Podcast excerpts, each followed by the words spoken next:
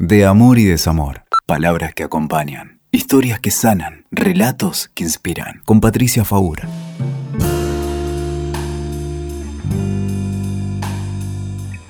Muchas veces recibo personas en mi consultorio que me dicen que no tienen ganas de volver a empezar. Tienen tanto miedo de volver a desilusionarse. Están cansadas. Están cansadas de Tinder, están cansadas de ir a una milonga, están cansadas de las presentaciones, están hartas de un cafecito y otro cafecito y de contar qué haces, dónde vivís, a qué te dedicas. Están cansadas de estar con alguien a quien sienten tan ajeno. Extrañan, pero extrañan la certeza de saber quién era el otro. Extrañan los rituales, extrañan saber con cuánta azúcar tomaba el café, cuál era el perfume que le gustaba, cuál era la comida que elegía. Y no tienen ganas de hacer todo ese camino de nuevo. Entonces van al encuentro con el otro enojadas, sabiendo que no va a funcionar. Van porque una parte las lleva a volver a intentarlo, pero hay otra parte que les está diciendo, no quiero, no quiero, estoy cansada. Entonces mienten, ponen excusas, dicen que tienen un compromiso de trabajo, se ponen evitativas, no ponen lo mejor de sí mismas, la verdad es que no. Salen huyendo ante la primera señal que no les gusta. Y el amor no se construye así. El amor lleva tiempo. Por supuesto que el otro que está frente a vos es un extraño. Ya sé que sentís nostalgia de lo familiar, ya sé que estás haciendo esto sin ganas. Pero los vínculos empiezan así. Empiezan por un momento donde sos ajena, donde el otro no es nadie para vos.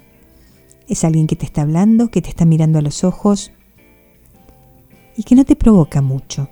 Hasta que un día, en una cita cualquiera, sentís un cierto escosor. Y sentís que hablaron mucho y que se rieron y que hay algunas coincidencias y que se te pasó el tiempo volando y que te hubiera gustado no volver a casa tan rápido. Y te quedaste pensando y el otro también se quedó pensando. Y se vuelven a encontrar y el otro se acuerda.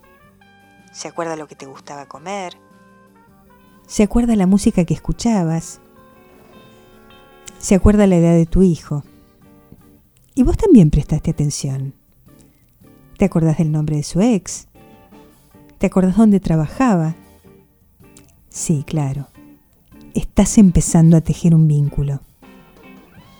Yo sé que es difícil volver a empezar. Pero sabes una cosa, la vida es eso.